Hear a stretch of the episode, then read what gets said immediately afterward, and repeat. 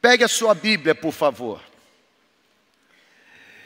Eu vou ler o Salmo 42. Vou ler os 11 versos. E eu quero pensar com você nessa manhã sobre a intimidade do lugar secreto.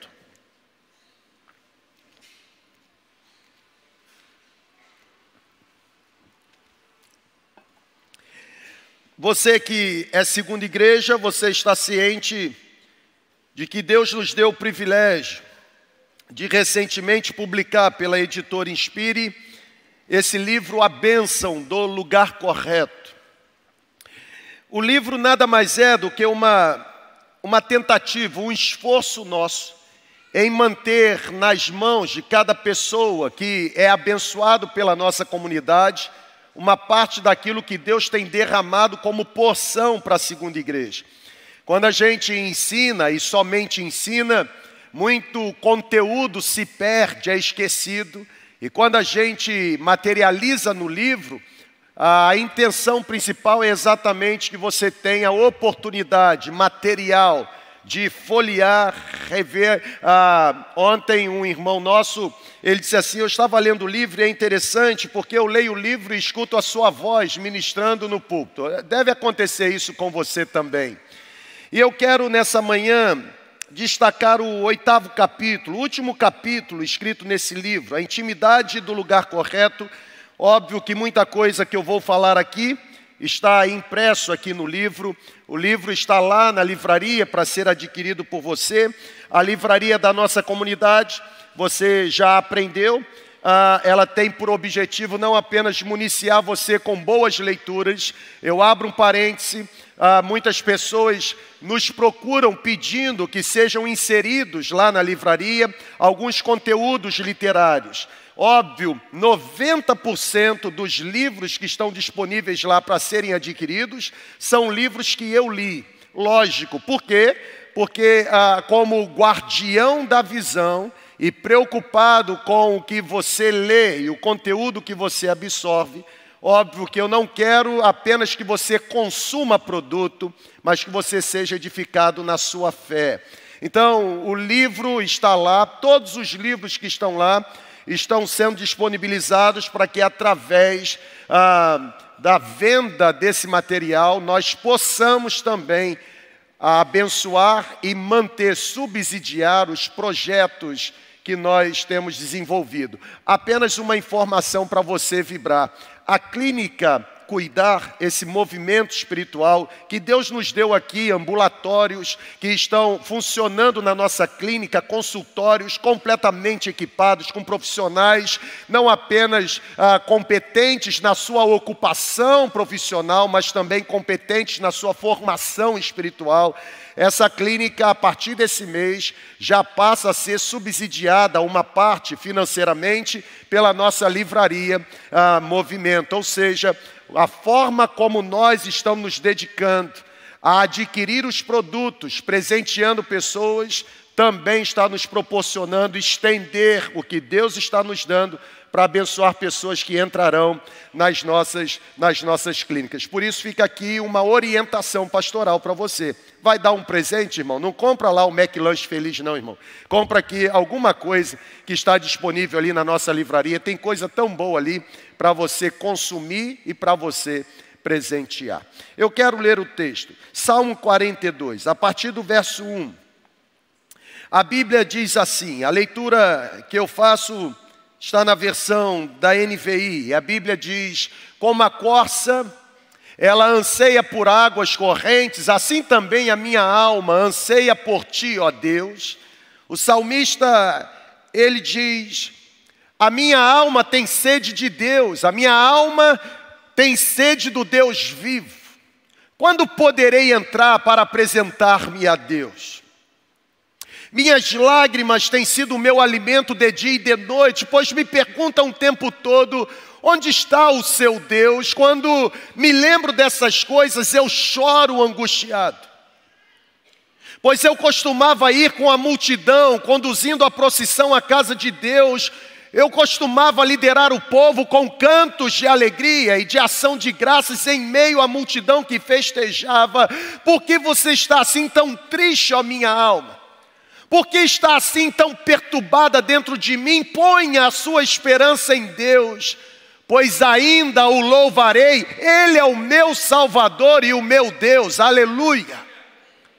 A minha alma está profundamente triste por isso, de ti me lembro desde a terra do Jordão, das alturas do Hermon, desde o monte Mizar. Abismo chama abismo ao rugir das tuas cachoeiras, e todas as tuas ondas e vagalhões se abateram sobre mim. Por isso, conceda-me o Senhor o seu fiel amor de dia. De noite esteja comigo, Senhor, a sua canção é a minha oração ao Deus que me dá a vida. Direi a Deus que é a minha rocha: por que te esqueceste de mim? Por que devo sair vagueando e pranteando, oprimido pelo inimigo? Até os meus ossos sofrem agonia mortal quando os meus adversários zombam de mim, perguntando-me o tempo todo: onde está o seu Deus? E o último verso que eu leio diz: por que você está assim, tão triste, ó minha alma? Por que está assim tão perturbada dentro de mim? Ponha a sua esperança em Deus. Eu ainda o louvarei. Ele é o meu Salvador. Ele é o meu Deus. Amém, gente? Eu não sei se você prestou bem atenção na leitura do salmo. Esse salmo é um salmo destacado por uma canção que foi composta tendo como base: Por que te abates, ó minha alma? Por que te perturbas dentro de mim? Olhar para esse salmo é estar frente a frente com um homem terrivelmente triste.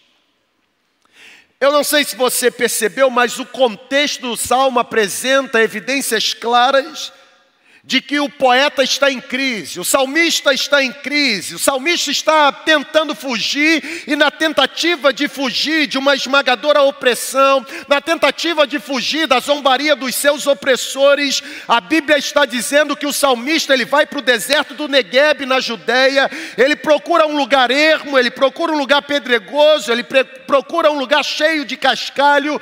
O salmista porque está tentando fugir da sua tristeza, tentando fugir da opressão, tentando fugir da perseguição, da zombaria dos seus perseguidores, ele procura um lugar de vales, um lugar de cavernas, um lugar de abismos.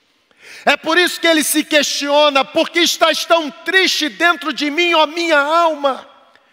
Por que estás tão perturbada? Na verdade, os Salmos 42 e 43, eles parecem ter sido originalmente compostos como uma única canção, um único salmo, os dois juntos, eles formam um único lamento. O salmista, ele aparece, é, aparece no salmo privado de algumas alegrias. Por exemplo, ele diz: Eu me lembro da forma como eu conduzia o povo no culto público.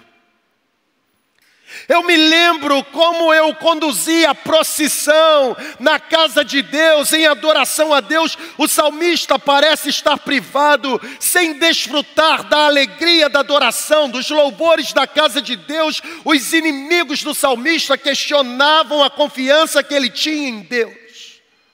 Na verdade, não apenas questionavam, mas o texto bíblico diz que os inimigos do salmista zombavam perguntando para ele, verso 3: Onde está o seu Deus? É como se aqueles inimigos estivessem questionando o salmista, dizendo: Por acaso o Deus que você louva, adora e serve, poderá livrar você desse terrível momento de crise e tristeza? Interessante, porque em meio à crise, o salmista ele se alimentava das lembranças como Deus o usava para liderar o povo nas procissões festivas a Jerusalém. Talvez seja por isso que o profeta Chorão, vendo a destruição de Jerusalém, Em uma das suas lamentações, ele diz: Eu quero alimentar a minha memória com aquilo que pode me dar esperança.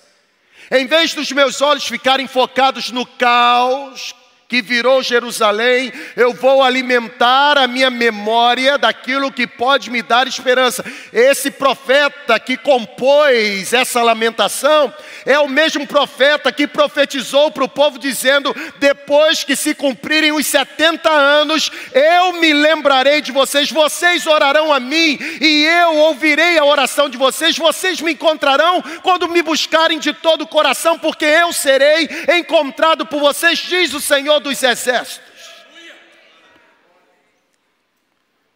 O salmista tinha plena consciência de que Deus era a sua alegria mais excelente.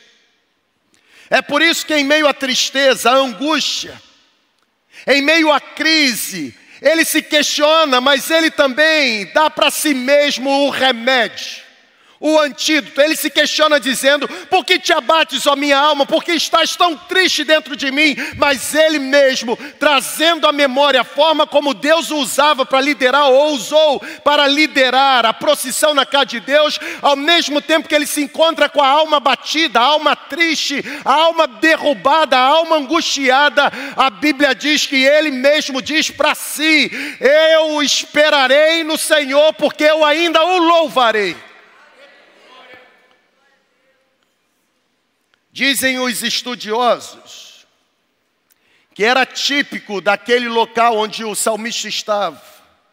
Era típico do deserto por causa do sol ardente, ter a areia muito quente. E é interessante porque os mesmos estudiosos dizem que aqueles que eram obrigados a permanecer ou passar por aquela areia quente do deserto, eles tinham os seus pés feridos. Olha a figura que o salmista usa no início da sua oração. Os estudiosos dizem que os que passavam pelo deserto tinham que sobreviver debaixo do forte calor, tinham que superar a sede. É por conta disso que o salmista agora olha para um animal, um ágil animal.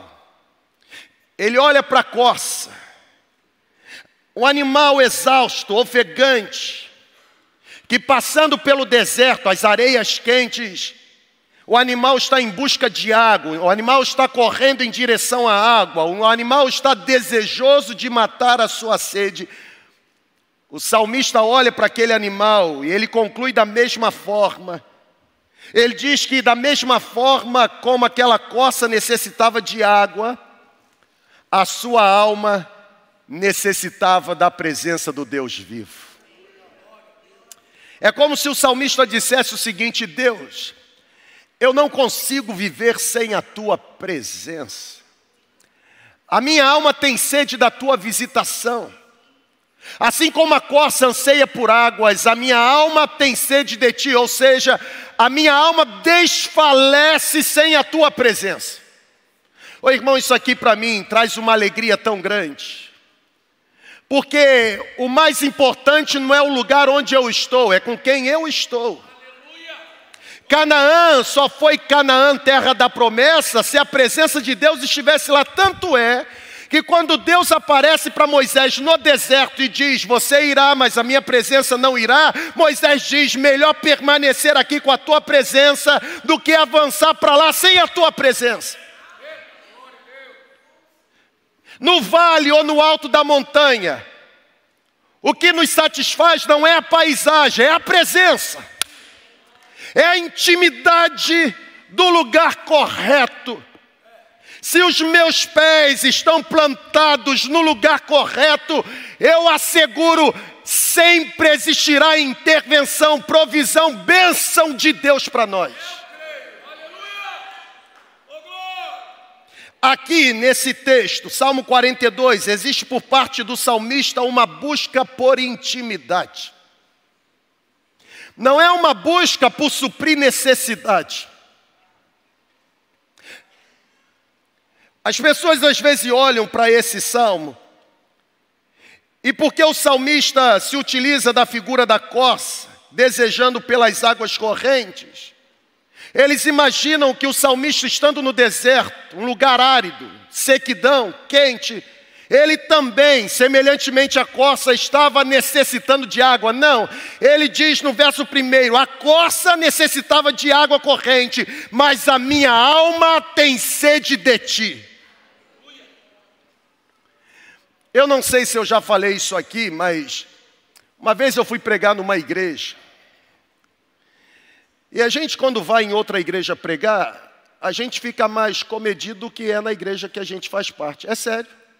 Aqui a gente pula, roda. Na outra igreja a gente bota a mão no bolso e se comporta.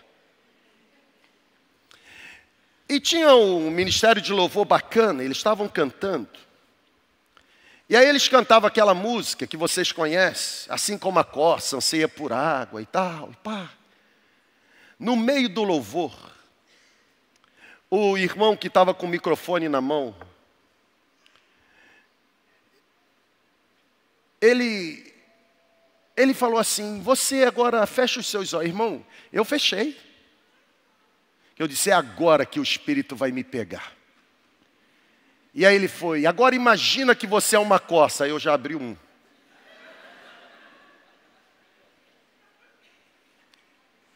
Porque eu não sei se você sabe, mas a corça é a fêmea do veado. Você sabia disso? Quem não sabia, levanta. Sinceridade, Deus está vendo. Quem não sabia, levanta a mão. Então por que você está rindo se você não sabia? E aí ele disse assim, Mateus. Imagine que, imagine que você é uma coça. Eu já, né, Pablo? Quando ele falou assim, agora imagina que você vem voando, eu abri os dois.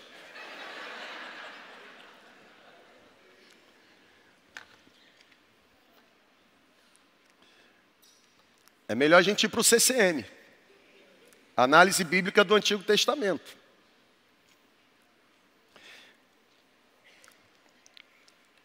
O salmista não está procurando suprir necessidade. O salmista está procurando buscar intimidade.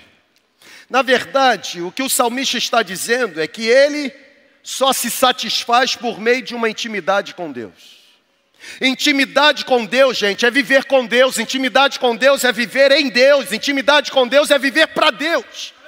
Intimidade em Deus ou com Deus é ser tragado pela presença de Deus. Intimidade com Deus é viver controlado pelo Espírito de Deus. Intimidade com Deus é ser mergulhado profundamente num rio da comunhão com o Espírito de Deus.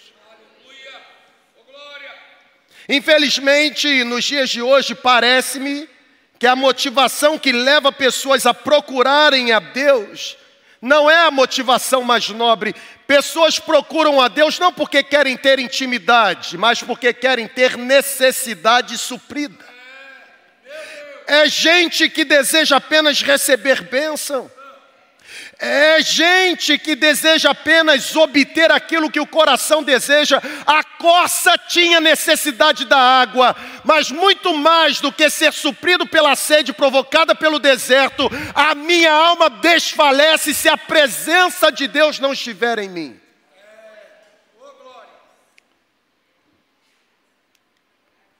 A questão é que essa busca interesseira, moderna, exclusiva.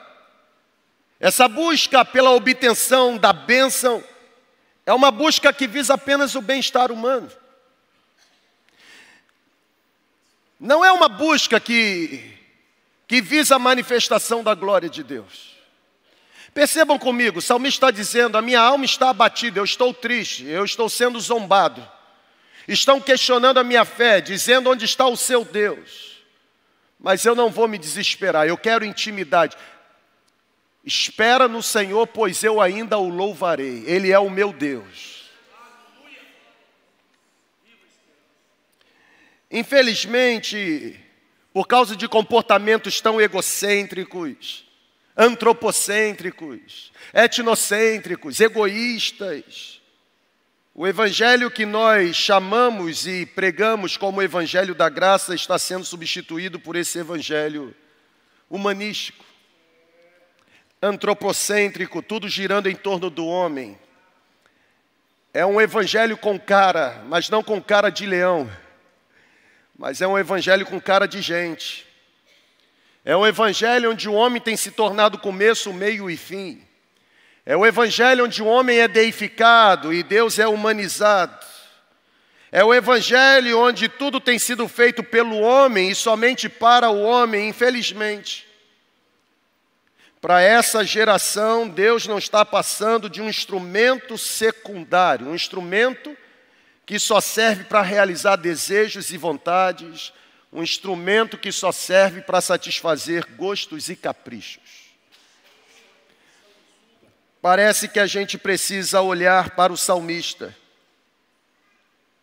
E parece que a gente precisa ser lembrado por ele, de que nós podemos esperar em Deus, porque Ele é a nossa salvação, Ele é o nosso proprietário. Sabe, gente, quando nós quando nós clamarmos por Deus, quando desejarmos a presença de Deus, da mesma forma que um sedento deseja por água. Preste atenção nisso. Quando clamarmos por Deus ou desejarmos a presença de Deus da mesma forma, como um sedento deseja por água. Quando o nosso coração bramar pela presença de Deus, como um sedento deseja por água nós nos sentiremos saciados por completo. Nós não precisamos de mais conhecimentos a respeito de Deus, tanto quanto necessitamos conhecê-lo intimamente. Porque o que me transforma não é o que eu falo acerca dele, é o relacionamento que eu tenho com ele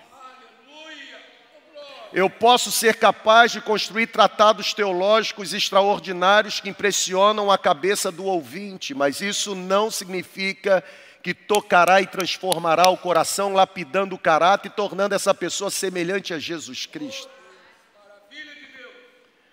Nós não podemos ser meros teóricos. Irmão, a teoria, ela impressiona. Eu, por exemplo, eu fico impressionado quando eu vejo alguém expondo a palavra, expondo mesmo, não é apenas citando, expondo, explicando, arrancando do texto a revelação que os meus olhos não foram capazes de perceber. Mas eu lamento quando em algum momento eu percebo que a capacidade teórica não é semelhante a busca secreta. A minha performance no palco não pode ser melhor do que a minha preparação no secreto. Aqui está o nosso grande desafio.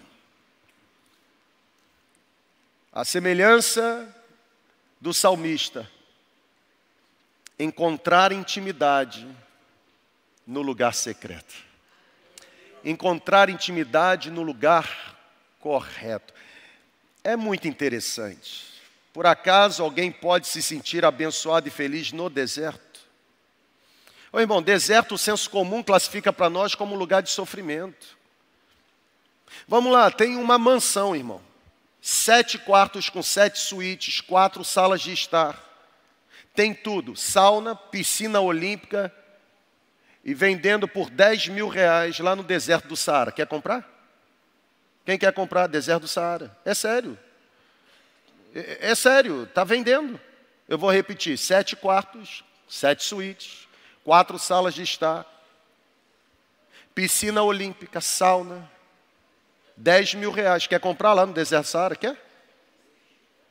Você quer comprar? Por que, que você não quer comprar? Porque na sua cabeça Quanto mais próximo do deserto ou fincado no deserto, menos valor, menos valor monetário se possui. E é verdade. Só que na mente divina não é assim. Para nós, quanto mais próximo do deserto, menos valor. Parece que para Deus, quanto mais próximo do deserto, mais aprendizado. Parece-me que o povo de Israel nunca experimentou tanto de uma intervenção em provisão divinas como experimentou durante o tempo em que ficou peregrinando pelo deserto. Foi no deserto que o povo viu pão descer do céu, Foi no deserto que o povo viu muralha de água. Foi no deserto que o povo viu água jorrar da rocha. Foi no deserto que o povo viu o escorpião não pegar, o sapato não estragar, a roupa não deteriorar. Foi no deserto que o povo viu, o que o povo presenciou travessia no mar e no mar vermelho. Foi no deserto que o povo viu um exército ser tragado por aquele mar. A questão não é o lugar, a questão é a presença. A questão não é o lugar, a questão é com quem eu estou. A questão não é o lugar, a questão é para que direção o meu coração apontou. Por isso eu quero destacar dois princípios que estão aqui no capítulo 8 e a partir desses princípios liberar você para almoçar. Primeiro princípio: encontraremos a intimidade no lugar correto quando entendermos que intimidade com Deus é cultivada através da oração. Sabe, gente, eu já perdi as contas em 20 anos de caminhada ministerial liderando comunidade local, eu já perdi as contas de quantas ministrações eu produzi sobre oração. Agora, a questão não é eu tentar contabilizar quantas ministrações eu produzi, a questão é eu contabilizar das ministrações que eu produzi a porcentagem de conteúdo que eu absorvi ao ponto de se transformar numa prática na minha vida. Porque eu já disse isso para vocês e repito, eu já tentei ser pastor sem o Espírito Santo. Sabia disso? É sério. É sério, porque eu achava que o Espírito Santo era só o pastor Mateus, assembleano. E eu quero dizer uma coisa para vocês: se prepare, que hoje à noite vai ter um pastor assembleano aqui pregando.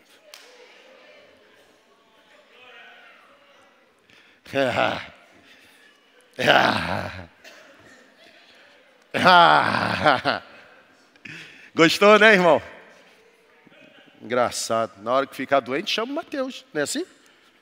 Ah, não quer mais o Batista, não, né?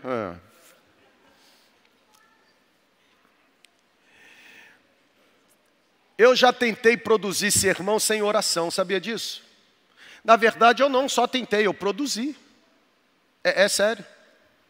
Durante a minha vida ministerial, eu já li Bíblia apenas para produzir sermão e jamais como uma prática devocional.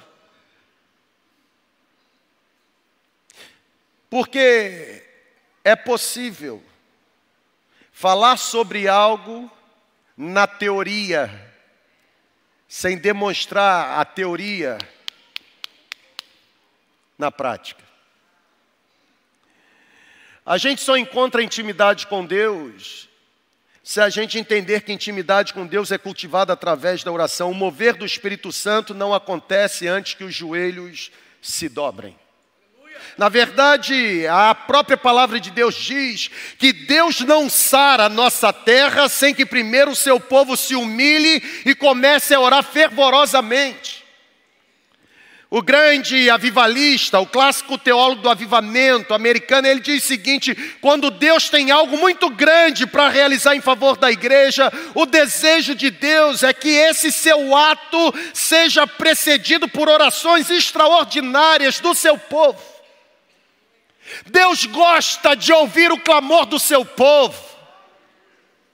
Deus não se incomoda com o barulho provocado pelo clamor do seu povo. O problema é que hoje nós estamos vivendo tempos de estiagem, de sequidão espiritual, assim como o salmista estava no deserto. Parece-me que hoje nós estamos no deserto, um tipo de vida espiritual sendo vivida sem a presença das águas do Espírito. Nós estamos desfalecendo, gente. Nós estamos falando de oração mas não estamos orando. Na verdade, nós pregamos sermões sobre a importância de uma vida marcada pela oração, mas os nossos joelhos não se dobram. Parece mesmo que a nossa vida de oração está na UTI, a começar por mim. Eu tenho que orar mais. Eu tenho que me comportar mais como salmista. A minha necessidade da água não pode ser mais importante do que a necessidade da minha alma por tua presença. Nós somos hoje um povo muito ocupado, nós já acordamos ocupados e atrasados. E porque sempre estamos atrasados, nos sentimos muito ocupados, sobrecarregados, parece que não temos tempo para nos ocuparmos com a oração. Na verdade, nós temos tempo para viagens, temos ou não temos, pessoal? Vamos lá, um, dois, três e já. Temos ou não temos? Temos tempo e dinheiro. Temos tempo para viajar, temos tempo para o lazer, temos tempo para o avanço dos nossos negócios, temos tempo para planejar as nossas empresas, temos tempo para comparecermos nas inúmeras reuniões profissionais que produzirmos, temos tempo para o entretenimento da televisão, temos tempo para o entretenimento das redes sociais, temos tempo até mesmo para as fofocas, mas não temos tempo para a oração.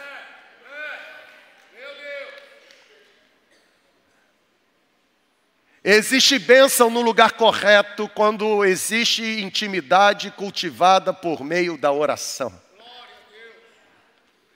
A intimidade com Deus é desenvolvida no calor, no fogo, no terreno da oração. Sem oração, até mesmo as pregações se tornam sem vida. Sem oração, que a gente fala não causa impacto. Pregações sem vida endurecem os corações. Já dizia o grande sábio. O Baldes, quando ele disse isso, no mesmo livro ele afirma que homens mortos tiram de si sermões mortos, e sermões mortos matam.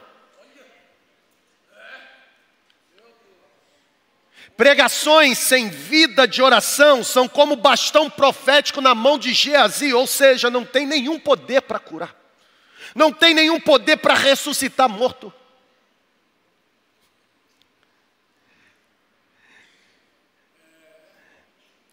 Pregador do século XIX, Charles Spurgeon, ele diz assim, ou ele disse, que já morreu: Um pregador sem vida de oração é digno de lástima, e os seus ouvintes são dignos de compaixão. Sabe, é óbvio que eu estou pregando para mim, vocês estão aqui apenas assistindo. Isso não tem nada a ver com vocês, isso tem a ver comigo. Só eu mesmo que não estou encontrando a bênção no lugar correto, porque estou negligenciando o cultivo de intimidade por meio da oração. Não é verdade, gente? O problema é só meu mesmo. Você só tem que ficar aí rindo de mim mesmo. Porque sou eu que estou fracassando. Sou eu que tenho percebido a dificuldade de não orar, de não perseverar em oração. Pessoal, olha para cá, nós ficamos entusiasmados em começar mas nós desistimos com muita facilidade. Nós realizamos aqui as, os 14 dias de oração, jejum, propósito. Os dois primeiros dias, irmão, cuspindo fogo e pingando azeite. O cara está vendo o anjo com cueca de ouro na BMW branca, com luva de boxe na mão, entregando a chave da vitória. É assim. O nosso problema não é começar, o nosso problema é perseverar, é permanecer. Nós somos a geração dos fracassados. Por quê? Porque nós somos a geração dos que desistem. É possível que alguém que esteja do seu lado já tenha iniciado pelo menos dois tipos de faculdades diferentes. É possível que tenha gente do seu lado que já tenha começado alguns projetos e parou antes da metade. O nosso problema não é começar, nós ficamos entusiasmados em começar, nós desistimos com facilidade. Pessoal, eu não preguei na conferência, vou pregar hoje, até meio-dia. Está orando aí dizendo, faraó, deixa meu povo ir? De jeito nenhum, irmão. Aguenta aí. Jesus falou sobre a importância de orar sem nunca esmorecer.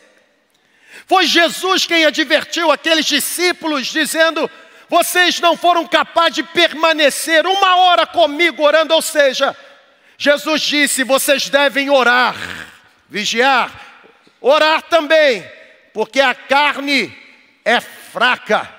Ah, o espírito está. A carne é fraca. Paulo, Paulo ele nos manda orar sem cessar. Elias o profeta, ele não desistiu de orar até que na sétima vez ele viu uma nuvem no céu. A Bíblia diz em Atos capítulo 2 que aqueles primeiros cristãos oravam com perseverança até que o Espírito Santo fosse derramado. Não existe cultivo de intimidade ouvindo apenas sermão de um desconhecido, de alguém que eu admiro. Irmão, não tente se alimentar da devoção alheia, isso não produz alimento espiritual.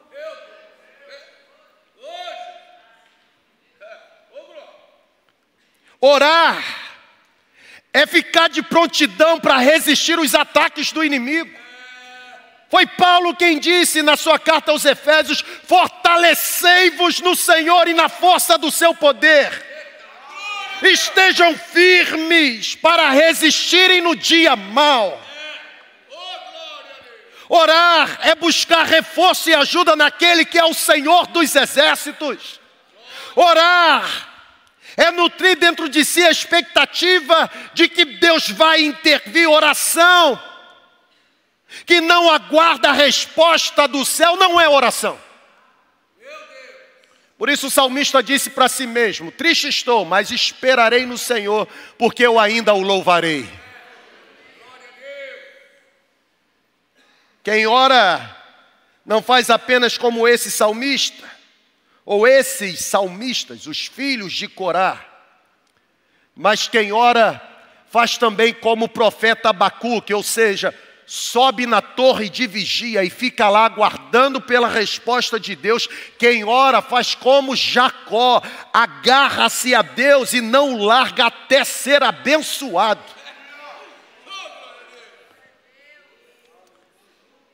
Grave essa aí, irmão, mão direita, receba. Aí não, varão, é mão direita.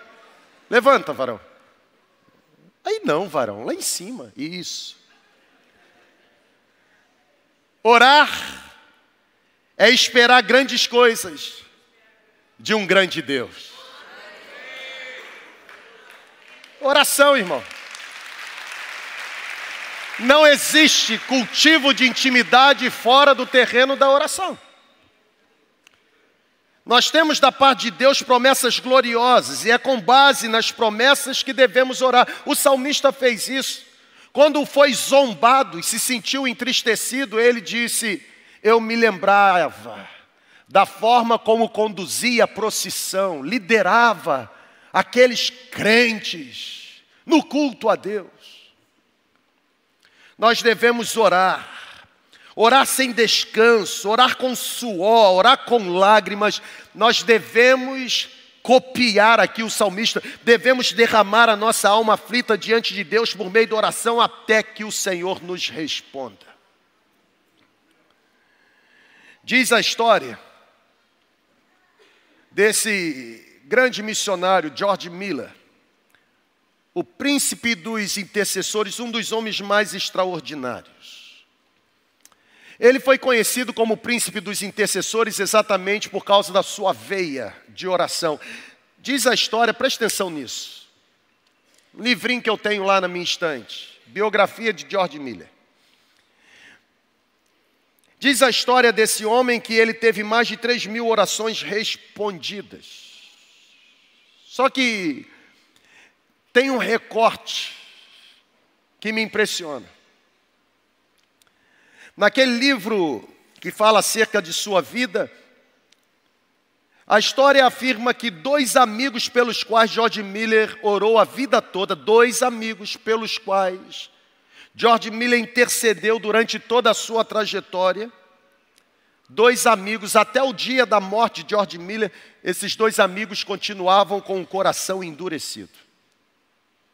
Um homem que teve aproximadamente 3 mil orações respondidas por Deus, morreu sem receber a resposta positiva na concepção dele a respeito da oração que fazia por dois amigos incrédulos.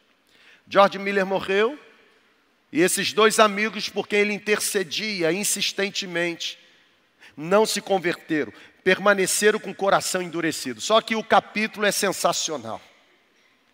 Porque o mesmo capítulo que fala que esses dois amigos permaneceram com o coração endurecido, é o capítulo que termina afirmando que algo extraordinário aconteceu na vida daqueles dois amigos no momento da morte de George Miller. Um amigo se converteu exatamente no dia da morte.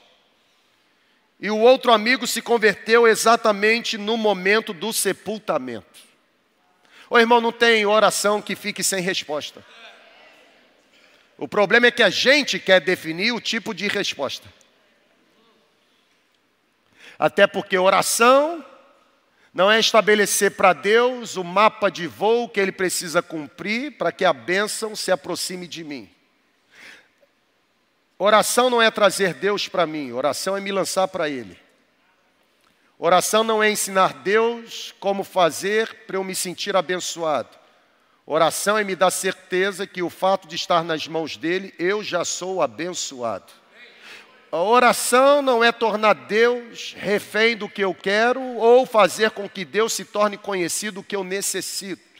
A Bíblia diz que antes que as palavras me cheguem aos lábios, ele já conhece. Oração nada mais é do que um expediente humano capaz de me libertar de mim mesmo, livrando-me da minha maldita ansiedade e me fazendo aguardar pela intervenção dele. Por isso que Paulo aos Filipenses ele diz: em vez de andar ansioso, preocupado, sobrecarregado, angustiado, entristecido, o que, que você deve fazer? Você deve apresentar diante de Deus por meio da oração e com súplicas e com ação de graças, tudo aquilo que te perturba. Por quê? Porque se assim você fizer, em vez de ansiedade, a paz de Deus que excede todo entendimento guardará o seu coração e a sua mente em Cristo Jesus. Então, oração nada mais é do que um expediente que substitui ansiedade por paz. Estou ansioso, aí eu oro. Irmão, é impossível oração e ansiedade permanecerem juntos. Porque a oração retira da minha mão aquilo que provoca ansiedade e coloca nas mãos de Deus aquilo que me angustiava. Nos próximos 5 a 10 minutos eu estou cheio de paz. Mas depois dos 5, 10 minutos, vou me preocupar novamente. Preocupação nada mais é do que o alarme divino tocando, dizendo que é hora de orar. Ou eu me preocupo ou eu oro. Não tem como eu orar e ficar preocupado, porque a oração exclui a preocupação. Aleluia! A gente precisa fazer como o profeta Oséias nos orienta no capítulo 10, versículo 12: é tempo de buscar o Senhor até que Ele venha e chova justiça sobre vocês. Quando o assunto é intimidade, grave isso: oração é indispensável.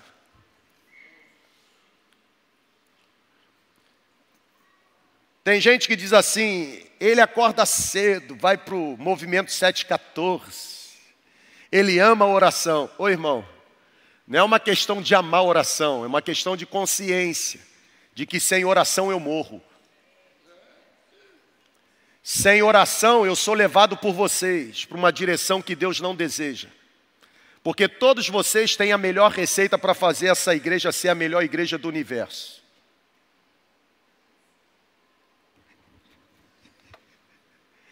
A oração amplifica a minha capacidade de ouvir a voz do Espírito.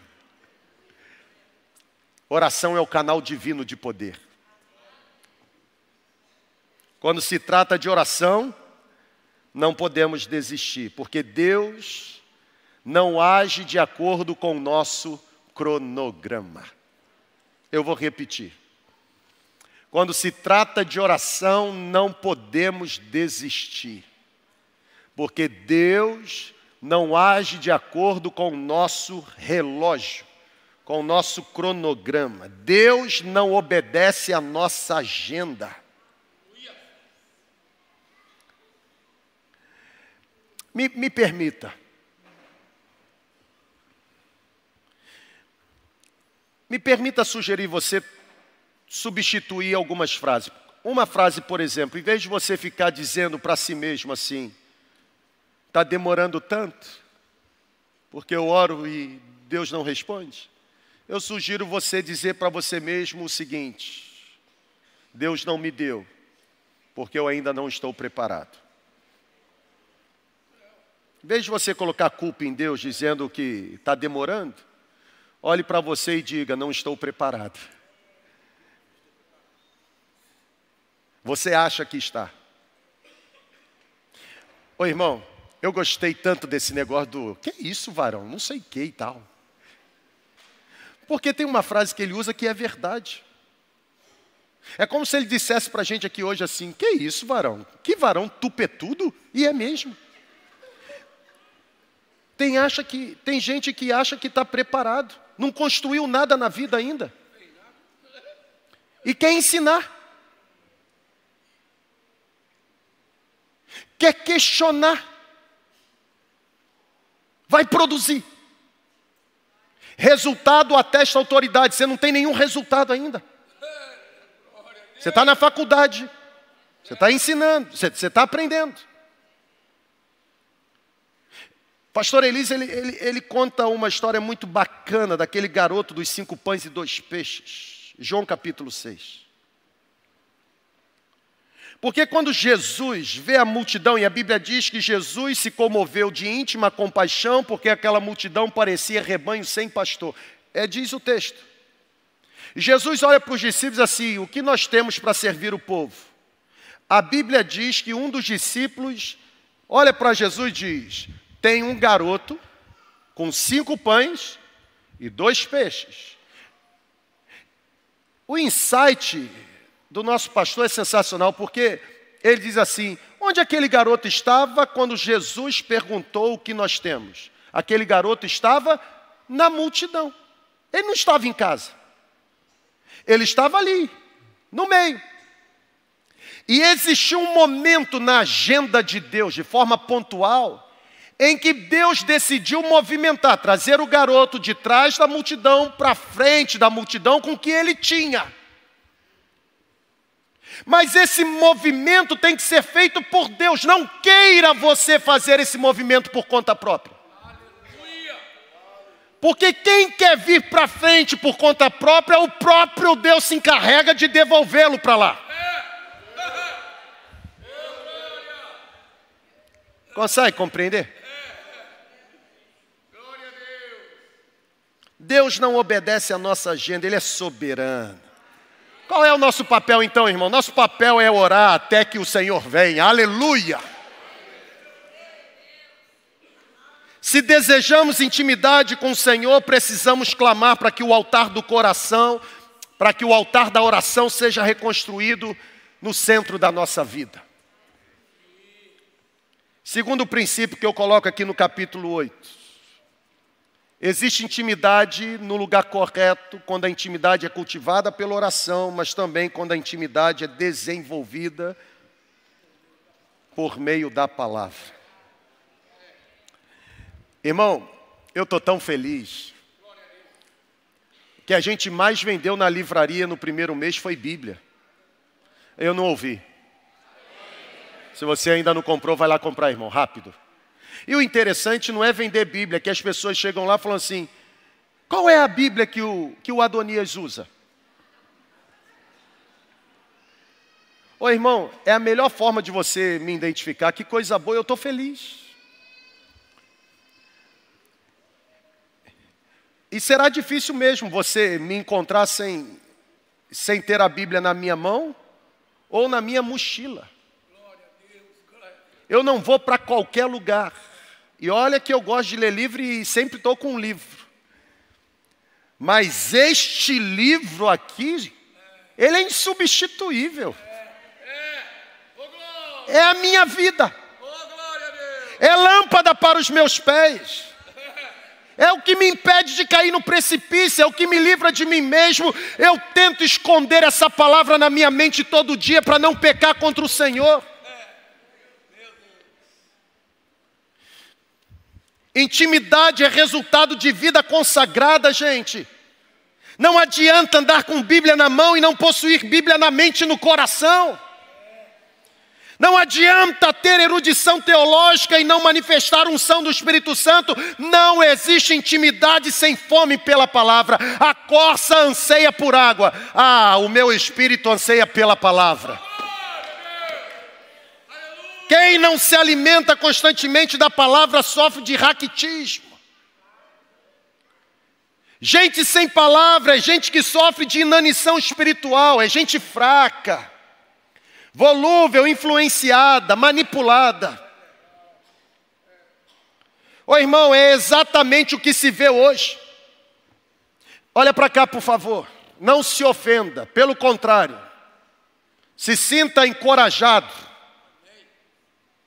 Hoje eu convivo enquanto pastor com uma geração que eu jamais convivi. Eu nunca pastoreei uma geração tão esclarecida como a geração de hoje. Eu estou falando sério. Eu nunca pastoreei gente tão inteligente como eu pastorei gente hoje.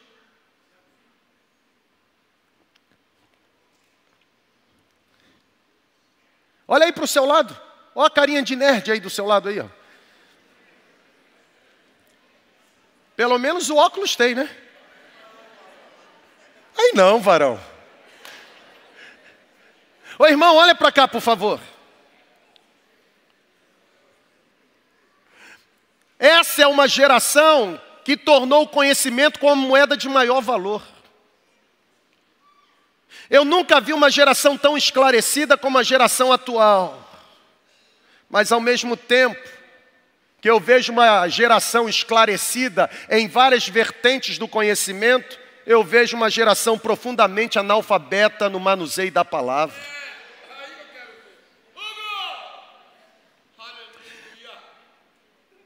Sabe,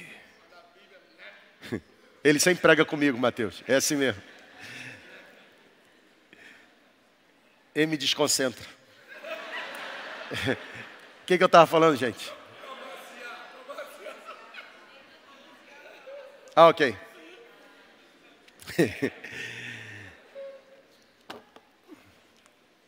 É uma geração esclarecida, mas analfabeta. É uma geração que não ama mais a lei do Senhor. É uma geração que não possui mais prazer na lei do Senhor. É uma geração onde pessoas não meditam mais na palavra de Deus de dia e de noite. É uma geração que se frustra, se decepciona, porque não faz o que a Bíblia manda fazer. Não basta ler a palavra, precisa ter a palavra. Não basta ter palavra nas mãos e não internalizar mente. O coração necessita transbordar pela palavra. A palavra precisa ser o nosso alimento. Irmão, onde a palavra de Deus é deixada de lado, o Deus da palavra é rejeitado. Ponto. Não existe evangelho sem palavra. Quando o povo perde a Bíblia como regra de fé e prática, o próximo passo é ruína. Quando o povo perde a Bíblia como autoridade máxima, o próximo passo é destruição, é abismo. Por isso que eu sempre vou subir aqui com a palavra. Eu vou repetir. Eu sempre vou subir aqui com a palavra. Dela eu não quero me divorciar jamais. É tempo de voltarmos para a palavra. É tempo de amarmos mais a palavra. Dwight Lyman Moody, o velho Moody, ele dizia que este livro afastará você do pecado, ou o pecado afastará você deste livro. Ou seja, o que o velho Moody estava ensinando para os seus alunos é que quanto mais longe da palavra eu estiver, mais perto do abismo eu estarei. Ou Quanto mais perto da palavra permanecer, mais longe da destruição ficarei. É você que escolhe. Quem tem intimidade com a palavra, tem intimidade com Deus da palavra. E quem tem intimidade com Deus da palavra, sempre terá o coração incendiado de paixão pela presença do Deus da palavra. Vamos ficar em pé, irmão. Concluo. Ô irmão, ontem nós saímos daqui tão cansado, mas tão cansado cada conferência, esgotado, né? Cansado, irmão. E aí eu fiquei pensando assim, sabe, por que, que a gente não cancelou a celebração da manhã? Ontem nós ficamos tirando zerinho um entre os pastores para ver quem ia pregar, irmão. E eu, eu perdi. Assim, daí a visão panorâmica aí, irmão. Como é que a gente cancela a celebração, irmão? Ô irmão, isso aqui é avivamento, não tem outro nome não, irmão. Que coisa maravilhosa. A gente não tem celebração vazia. O povo está de ressaca. Olha aí a cara aí, irmão. Está cheio de remela nos olhos ainda.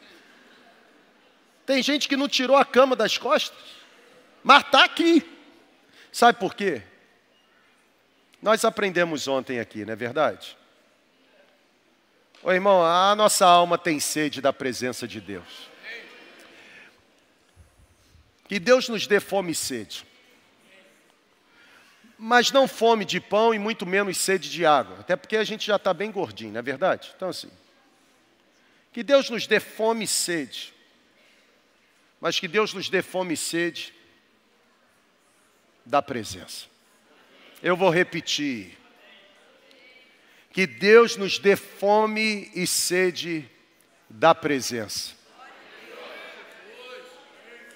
Como o pastor Jonelis falou na conferência, muito mais do que simplesmente ter um encontro,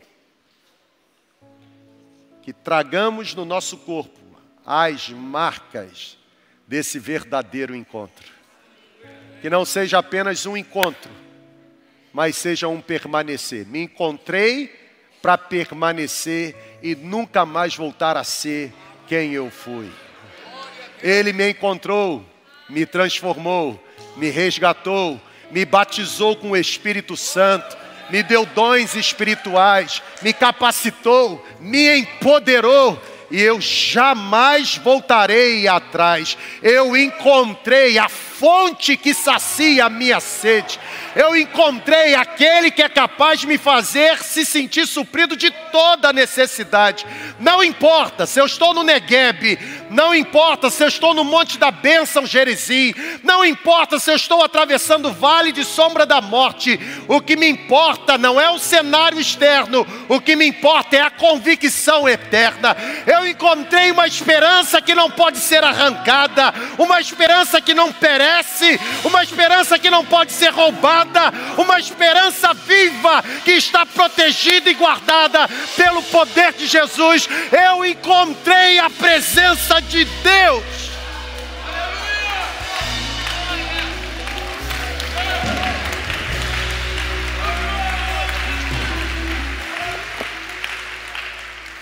Existe bênção no lugar correto. Quando eu olho para a minha vida e vejo a forma como Deus conduziu a minha história, eu afirmo com convicção: existe bênção quando estamos plantados no lugar correto. E no lugar correto é possível desfrutar de intimidade por meio da vida devocional, entrega pela oração e alimento por meio da palavra.